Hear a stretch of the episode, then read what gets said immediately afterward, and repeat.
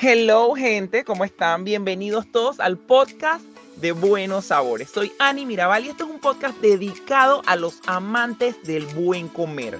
Vamos a estar compartiendo un poquito nuestra pasión por la cocina y me encantaría que te unas a nuestra comunidad de los buenos sabores. Así es, esto nació con una intención de brindarte en cada episodio media libra de contenido, una cucharadita así como de sazón, una pizca de diversión listo, es hora de derretirse por la comida con buenos sabores. El jamón de pierna ahumado sin hueso de Deligrecia se ha convertido en el favorito de toda la familia. En las mejores recetas y los mejores momentos siempre está Deligrecia. De todos, el favorito. Hello gente, sean todos bienvenidos a Buenos Sabores Podcast. Ese podcast que te lleva y, te hace sentir todo el tema de la gastronomía en su punto, la gastronomía panameña. Y bueno, hoy les doy la bienvenida a todos y quiero compartir con ustedes de esa pasión de la comida con una de las personas que para mí es uno de los chefs más espectaculares aquí de Panamá, porque él simplemente ha sabido trascender con el tema de esa, esa sazón afro-antillana. Ha sabido mantener esa cultura y mezclarla con los nuevos sabores y él es, por supuesto, el chef Isaac Villaverde. Mi amor, ¿cómo estás? Bienvenido por acá a Nuevos, eh, a Buenos Sabores Podcast. Siempre feliz y alegre de compartir contigo, Ani. Así que gracias a todos los que nos escuchan y alegre. Claro que sí. Oye, vamos a hablar un poquito de todo lo que tú sabes hacer mejor que nadie y es que me cuentes un poquito sobre esa cultura caribeña. La semana pasada, bueno, en unos podcasts anteriores estuvimos hablando sobre cómo trascendió la comida china, cómo ha ido para empezar, digo, hablamos sobre el tema que aquí en Panamá eh, un, tú llevas a un extranjero al desayuno chino. Entonces estuvimos conversando algo de eso y ahora quiero conversar contigo cómo ha cómo ha crecido todo lo que es la comida afroantillana, cómo la gente eh, lo mezcla en su casa. Cuéntame un poquito de, de, de todo esto. Bueno, la gastronomía afropanameña, que es eh, parte de lo que nosotros hacemos, nuestra bandera, eh, llega a Panamá hace más de 500 años, con los primeros africanos que vienen con el tiempo de la colonización y los españoles, los colonizadores, y bueno, llegan los africanos a, a nuestro, a nuestro istmo, a nuestras tierras. Estos africanos eh, se mezclan pues con, con, lo que ya estaba pasando aquí, muchos se rebelaron, se convirtieron cimarrones, hicieron asentamientos. Y luego hay una segunda oleada eh, para la construcción del ferrocarril primero y luego del canal de Panamá en la que hay una oleada de afrodescendientes provenientes en este caso del Caribe, de las Antillas, de unos afroantillanos. Entonces nuestra gastronomía está plagada pues de diferentes mezclas y una fuerte presencia afrodescendiente.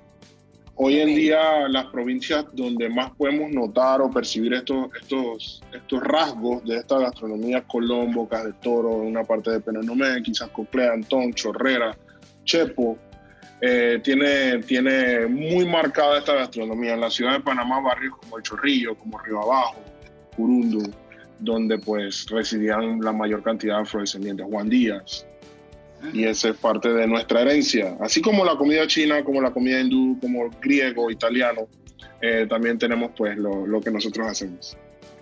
¿Cómo entraste tú en todo esto? ¿Cómo, ¿En qué momento tú dijiste, sabes qué, quiero participar eh, de, esta, de esta gastronomía? Porque tú pudiste haber dicho, bueno, voy a ser chef y te, y te especialistas en, en lo general, me explico, pero ¿en qué momento decidiste, uno, ser chef y dos, decir, me quiero ir por la línea eh, afroantillana o la, o la comida caribeña? Bueno, eh, yo nací en un hogar eh, de cocineros afropanameños. Mi abuela cocinaba, mi papá cocina y yo crecí rodeado de esta comida. Así que básicamente yo no lo decidí. Esto fue algo en, que tiene que ver con mi crianza, con, la historia de mi familia. Eh, yo nací en Calle Cuarta Río Abajo, un barrio con una, un bagaje cultural muy grande, música, reggae, herencia jamaiquina. Y pues cuando yo tenía 10 años, mi papá comenzó su restaurante. El primer restaurante de mi familia formalmente lo tuvo mi papá. Este restaurante quedaba en una esquina en San Miguelito, se llamaba Corvina 911 y pues ahí vendíamos pescado frito como loco. Y yo allí tuve mi primer contacto con, con tener un restaurante. Eh, luego ya cuando tenía 23 años aproximadamente arrancó todo este proyecto de la tapa del coco. Y, y yo antes de decir yo quiero ser chef, yo estudié negocios. Yo estudié chef después, o sea, estudié cocina después. mi primer enfoque fue pues los negocios, el mercadeo y, quizás eso ha impactado positivamente la tapa del coco. Pues. Eh, y nos ha ayudado muchísimo en, formalizarnos como negocio, como empresa. Así que este fue básicamente mi proceso. Ok, y dime una cosita, por ejemplo, en tu caso, este, que, que tienes la tapa del coco, que te vas por ese lado, ¿cuál consideras tú que son los ingredientes necesarios para la comida afro? O sea, ¿cuáles son esos ingredientes que, tú, que uno tiene que tener si quiere irse como con, con ese flow? Claro, eh, los ingredientes son súper importantes, Ani, porque los ingredientes nos, cuesta, nos, nos cuentan la historia. Eh, nosotros eh, en la gastronomía afropanameña tenemos lo que tiene que ver con cómo Jamaica, Trinidad y Tobago, Barbados, fueron impactadas por la colonización inglesa. Entonces, al ser también la India parte de estas colonias de Inglaterra en ese, en ese momento, eh, había un tránsito, un, comercio de las especias, curry, canela, eh, cúrcuma, de anís. Entonces, todas estas especias llegan a nuestra mesa, llegan a nuestra gastronomía a través de esta inmigración de los antillanos hacia Panamá. Entonces yo me atrevería a decir que las especies son súper importantes en nuestra gastronomía, estas que te mencioné. Eh, también el ajichombo eh, cubre, un rol súper importante en nuestra gastronomía. El aceite de coco es casi que, que no puede faltar, ¿no? Eh, y de ahí hay proteínas que son muy importantes, que siempre están marcadas como el rabito, la patita. Son, son proteínas que están muy marcadas en nuestra gastronomía. El rabo de res, que se usa mucho. ¿Cuál, ¿Cuál, es la especie más difícil de conseguir? La, la especie más difícil de conseguir. En Panamá las conseguimos. Por ejemplo, todas las que me acaba de decir, digo, no, no, no es duro, ¿no? Uno las, las consigue en el súper, uno se consigue, las consigue en el mercado, pero siempre tiene que haber alguna como esa que es la que le da el, toquecito, el, el, que es bien duro conseguir, pero cambia todo. Sí, yo, yo me atrevería a decir que un, un buen curry. En Panamá hay curry, pero no necesariamente son de buena calidad. ¿eh? O sea, disponible en los supermercados hay, pero ya si tú quieres conseguir un curry que te aporte no solamente aromas, sino que también te aporte sabores, que te aporte todo, no es tan fácil conseguirlo. claro, y que tampoco sea tan, tan, ni tan poquito, que sea como que quede en el medio, porque hay tan, gente tan, muy, muy. Correcto, correcto. Y los curries pueden ser de diferentes colores. Nosotros estamos acostumbrados al curry amarillo, anaranjado, pero en realidad el curry puede ser verde, el curry puede ser rojo, el curry puede ir en cualquier dirección porque básicamente un curry es una mezcla de especias. Entonces, ah. eh, nosotros estamos usualmente acostumbrados al curry que lleva cúrcuma. Esa es como la herencia hindú más, más fuerte de nuestro curry, ¿no? Pero en, lugares como Tailandia hay curries verdes, curries rojos, que, que, tienen otras especias que las llevan hacia esos otros colores. En nuestra gastronomía eso no está tan presente a, flor de piel, está más presente el curry amarillo. ¿Y qué, qué, platos consideras tú que son los que más representan, por ejemplo, en la comida afropanameña? Claro, tienes como los, como cuando quieres definir la gastronomía afropanameña, eh, yo me atrevería a decir que hay platos que no pueden faltar. Torrejas de bacalao. Eh, Ay, qué rico, y las tuyas son las mejores. A ti te gustan bastante. Ese staple de la gastronomía afropanameña, sao, que son patas de cerdo vinagradas. Es como, no puede fallar. No puede fallar un buen bacalao guisado. Eh, es como súper importante.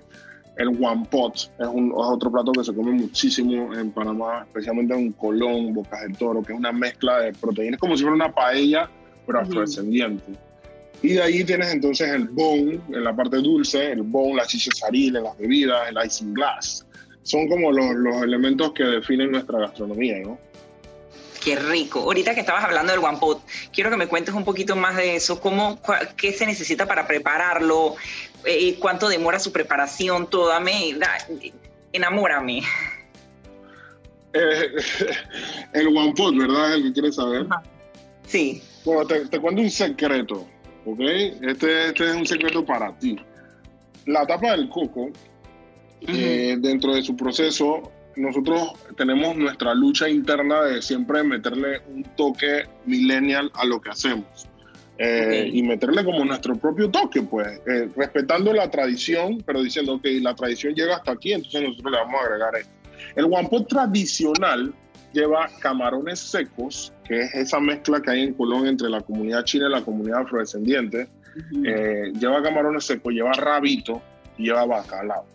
Ajo saladito. Nosotros- Sí, sí, sí, es saladito, es saladito. Entonces nosotros eh, en algún punto decidimos, ¿sabes qué? Vamos a hacer un One Pot Millennial y es el que vendemos en la tapa del coco. Entonces es espectacular porque uso camarones frescos, que es espectacular eso, uso costilla de cerdo ahumada, eh, entonces ya eso te aporta otra textura, te aporta otros sabores, frijoles, aceite de coco, ensalada y plátano maduro. Entonces te pongo todo eso en un plato y es como, como todo un show, ¿no? El, No, el proceso es largo porque hago la costa, hacemos la costilla, la hacemos en el subí. Entonces se cocina por aproximadamente 16 horas. Cuando sale está súper tierna, jugosa, la picamos, la ponemos junto al arroz. Y los camarones lo hacemos al momento. Entonces no es como que hago el arroz y le mezclo los camarones y ya queda listo. No, sino que cuando tú lo pides, salteo esos camarones y te dan fresco, lo cual es espectacular. Lo pretty de esos platos cuando demoran tanto, más allá de que uno diga demora 16 o 18 o 24 horas, es que son platos que le tienes que meter cariño. Entonces a la hora de que uno se los come, uno siente como el proceso, siente como que "Y esto sabe súper rico, pero es porque en verdad alguien le metió cariño por buco horas. Claro, claro. Sí, al final creo que se siente el, el tiempo que se le dedica, se siente en el sabor, se siente en las texturas, se siente en las notas que te llevan. Sí, sí, sí, sí, sí, sí, sí, sí. Y si, y si te lo sirven caliente, recién terminado, es espectacular. ¿no? No, qué delicioso. Y por ejemplo, para ti, eh, que me imagino que te ha tocado viajar y conocer otro tipo de platos, ¿cuál ha sido el que más, más te ha gustado a nivel eh, internacional? Eh, bueno, te cuento que a mí me encanta la comida oriental, la comida china, a mí me parece espectacular. He tenido la oportunidad de ir a China varias veces y, y amo la comida china de, de varias regiones. Eh, me encantan muchísimo los dumplings, lo que le llaman como sopita, xiaolongbao. Eh, podría comer eso todos los días. No lo hago, ¿eh? no he aprendido a hacerlo, pero los podría comer todos los días. Pero sería pretty que hicieras como una fusión. Total, total. Creo que, que en algún punto debe de haber un xiaolongbao como de rabito, un xiaolongbao de algo acá de nosotros. Isaac, de alguna, bueno, Isaac también ha llevado la comida afropanameña a nivel internacional. Sí, hemos tenido la oportunidad de ir a más de 15 países ya eh, a cocinar comida afropanameña. Entonces es algo que digo con mucha humildad, pero también con mucha alegría porque ha sido muy bien, muy bien recibida nuestra gastronomía alrededor del mundo, ¿no? O sea que hay material. Pero te cuento que tengo un, siempre tengo este, esto que decir. Eh, tenemos un reto como, como sociedad, como país. Ya so- desde siempre Panamá es una sociedad multiétnica, multicultura, eh, pero nos toca integrar, aprender algún mecanismo para integrar a las comunidades minoritarias, para integrar a, a las... Así a- a- a- rápido te puedo decir, no hay ningún restaurante que yo tenga acceso en la ciudad de Panamá ahora mismo, por ejemplo, de comida indígena. ¿Me explico? Entonces, para mí como cocinero, que, que también cumplo un rol social, un rol de desarrollo de nuestros pueblos, sí, puedo encontrar italiana, mexicana, venezolana, eh, ya más comida panameña, pero, pero también tenemos pueblos originarios que han estado desde antes que todo. Entonces creo que también ya es momento de comenzar a decirlo, pues, eh, de tomarnos los espacios y decir, hey, la, quisiera en unos años o en unos en poco tiempo poder ir de que, Ani, vamos a comer comida indígena, una, una, una mezcla de... Increíble, increíble porque Eh. tenemos tantas, o sea, a nivel indígena tenemos diferentes tipos de comida, tenemos, no sé cómo, muchas, o sea, tenemos diferentes grupos, grupos indígenas. grupos O sea, lo que pasa es que, que a diferencia de lugares como México, como Perú, donde habían grandes civilizaciones como mayas, aztecas, incas, eh, por la, la característica de nuestro, de nuestro clima aquí, de esta parte del, del continente, nunca se pudo desarrollar civilizaciones grandes, pero lo que sí había eran grupos pequeños. Panamá tiene siete, ocho grupos indígenas y cada uno es diferente del otro. Sí, se Claro. mantienen vigentes con idiomas diferentes, con ropas diferentes, o sea, similares en el sentido de que son pueblos originarios y comparten algunas cosas, pero tienen sus diferencias, o sea, sí se pueden ver y así mismo son sus gastronomías. Entonces es tiempo de, de volcarnos también a decir, "Ey, ¿sabes qué? Esta gente ha estado aquí y son, somos nosotros, esta gente también. Vamos a, vamos a motivarlos y a empujarlos a que también a promoverlos, a, porque estoy seguro que hay riqueza allí también, ¿me explico? Tiene que ser, no, tiene que, es una idea espectacular y súper bonito. Y dentro de todo, poder hacer como varias mezclas, que tú puedas utilizar algún ingrediente que se utiliza, ponte, la comida realmente típica de los nove, eh, o que así como estamos hablando, que puedes hacer una fusión con algo eh, chino, entonces sería como bonito también mezclar todos esos sabores y, inventarse algo nuevo.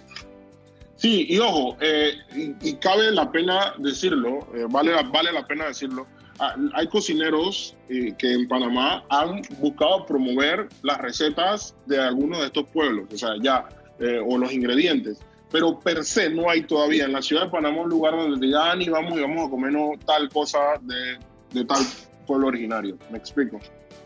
Sí, y es, es, un tema de educación también a la hora de comerlo, ¿no? Porque aquí la gente, a pesar de que tenemos tanto este crisol de razas, en el tema de, de comida, la gente a veces le da miedo probar cosas nuevas.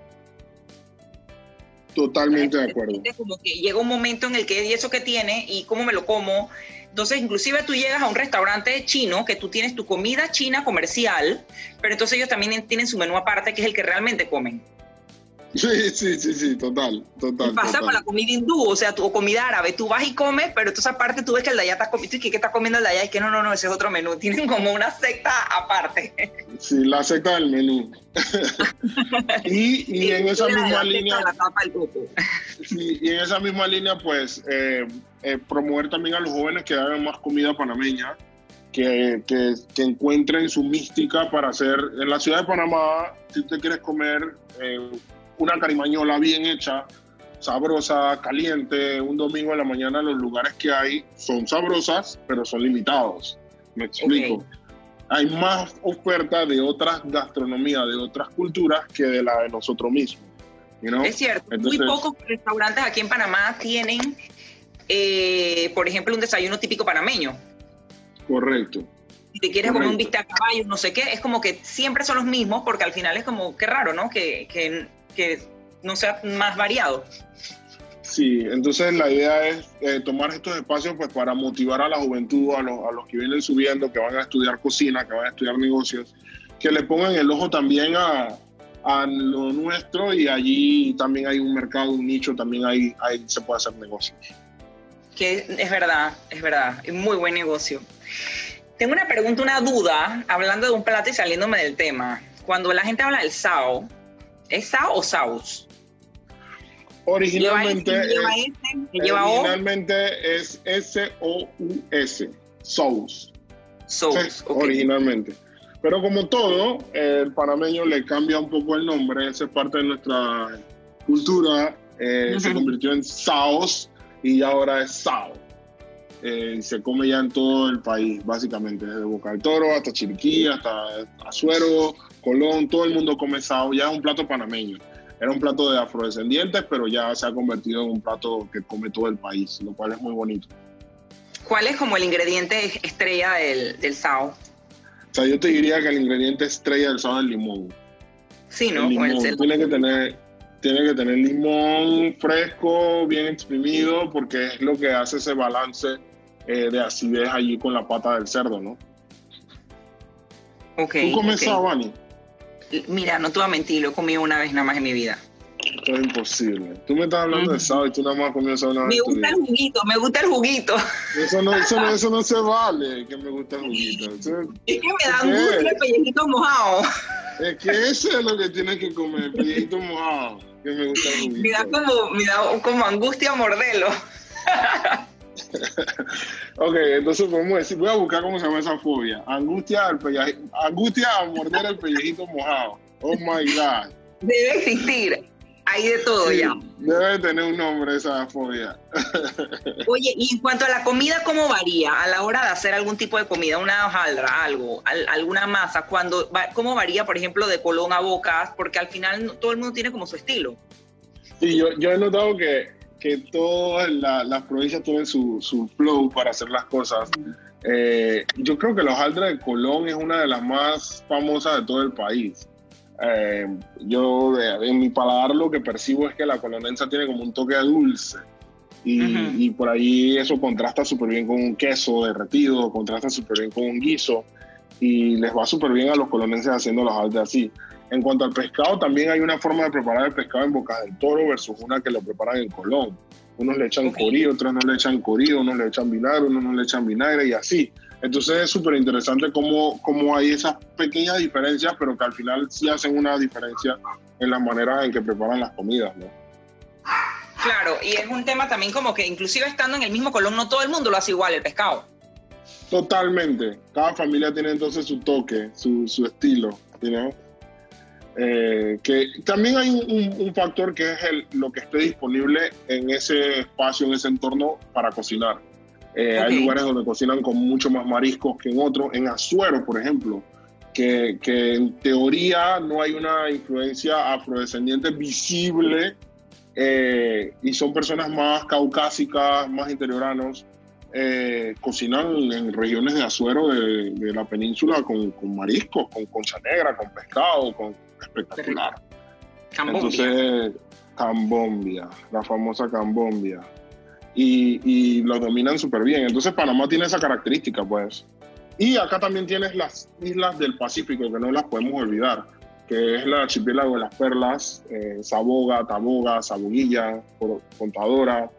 Eh, en estas islas siempre ha vivido, eh, son asentamientos afrodescendientes, entonces allí la gente cocina súper rico, cosas del mar. Sí, y que carnes, es un pescado allá.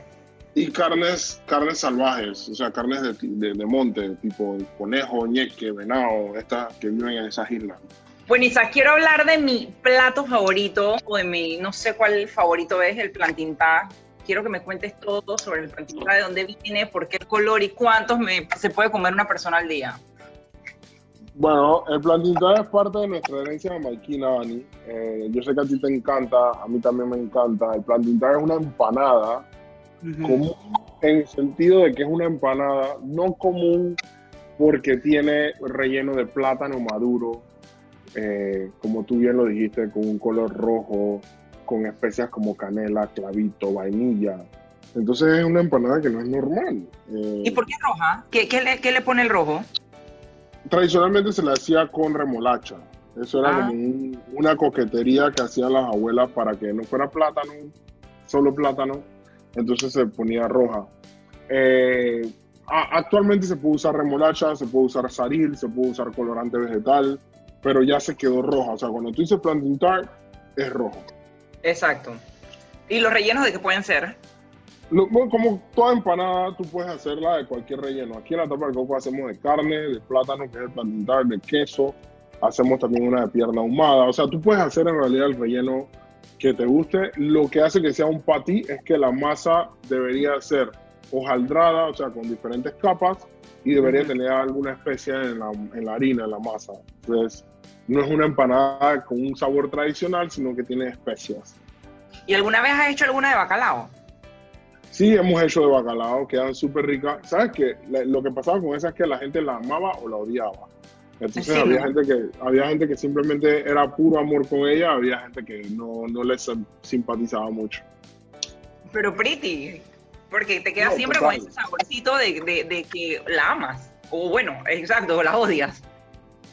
Sí, yo creo que todas las culturas como que tienen un tipo de empanada. Sea, pensando, uh -huh. los mexicanos tienen su empanada, los peruanos su empanada, los chilenos tienen su empanada, los, los argentinos, los colombianos.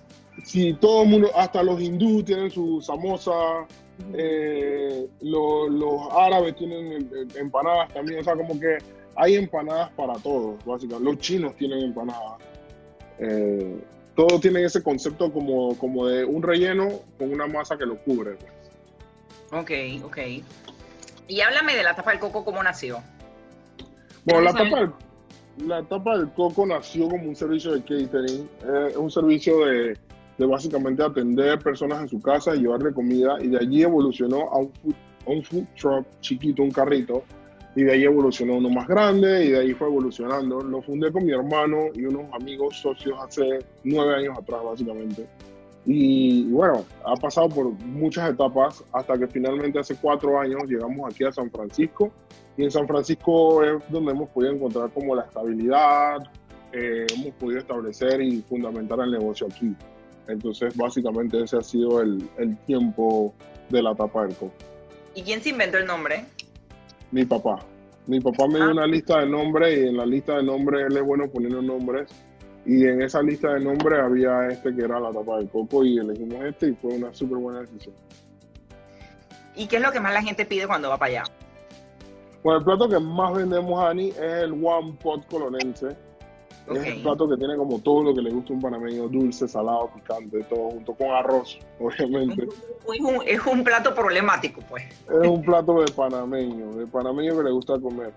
Eh, de allí eh, vendemos bastante torrejitas, a la gente le gusta muchísimo, la chicha de sarí le gusta mucho también, el limón con raspadura. El otro plato que vendemos bastante es la pesca del día, que es un filete de dorado. Panameño come muchísimo, muchísimo pescado y, y esos son nuestros platos que más se venden. ¿Y con qué, se, con qué se acompaña? Estoy emocionada aquí escuchando. Mira, tú puedes pedir arroz con coco y frijoles de temporada o puedes Ujú. pedir patacones. Yo soy team patacón, o sea, yo podría comer patacón todos los días Pero nunca se consigue buen arroz con coco por ahí. Entonces, en ese caso, uno tiene que escoger el arroz con coco. Buen punto, o las dos. O sea, de Sí, que lo mejor de los dos, porque hay que lo escoger. mejor de los dos mundos. Qué delicia. Isaac, te quiero hacer un jueguito divertido así antes de, de terminar. Se llama ritmo de fogón. Entonces, ahí yo te digo cositas y tú me tiras el para atrás de lo que piensas y, Tengo y por miedo. qué no. No, sé, No, pero no, si- te preocupes. si me sale una vulgaridad o algo. Dice que no, no, no, no te voy a, no, no voy a preguntar nada malo. Te voy a preguntar, por ejemplo, dulce o salado, Dulce, frío o caliente, caliente, postre favorito, arroz con leche, Mm, té o café, té, patacones o tajadas, patacones, la receta que más te gusta cocinar, poroto con rabitos, tu comida afro favorita, arroz con coco, patí o plantintá. patí. Eh, bueno, ya me dijiste que lo acompañas con patacones. Te iba a preguntar que los mariscos con qué lo- los acompañabas. Patacón, ¿te imaginas un pulpo guisado con la salsita sobre un patacón? Eso es espectacular. No, no, qué locura. Uf, y que está cuando se pone aguadito por la salsita. La mejor vaina del mundo, man. ¿Y para ti qué significa buenos sabores? Amor. Ay, Pura Oye, ternura. sí, qué bello. Isaac, de verdad que muchísimas gracias por acompañarnos acá en nuestro podcast de Buenos Sabores. La verdad que estoy súper contenta, obviamente, de, de conversar contigo y me abriste esas ganas de, de ir a buscar un plantinto mañana. Así que no sé si te quieres despedir, dejar algún mensaje y por supuesto que, que nos digas tus redes para que te sigan nuestros escuch, eh, nuestros oyentes. Oh, súper cool. Eh, gracias a ustedes, al equipo de producción y a ti, Ani, eh, por, por invitarme y a todos los que nos escuchan. Eh, Isaac Villaverde es arroba Isaac Villaverde en todas las redes y arroba la tapa del coco son mis dos redes principales. Estoy disponible para, para apoyarles en lo que necesiten y, siempre a la orden eh, para los jóvenes que sigan, que sigan intentándolo. Ay, bueno, muchísimas gracias Isaac. Y bueno, por acá yo soy Ani Mirabal. Muchísimas gracias por acompañarnos en un podcast más de Buenos Sabores. Nos escuchamos la próxima semana. Chau.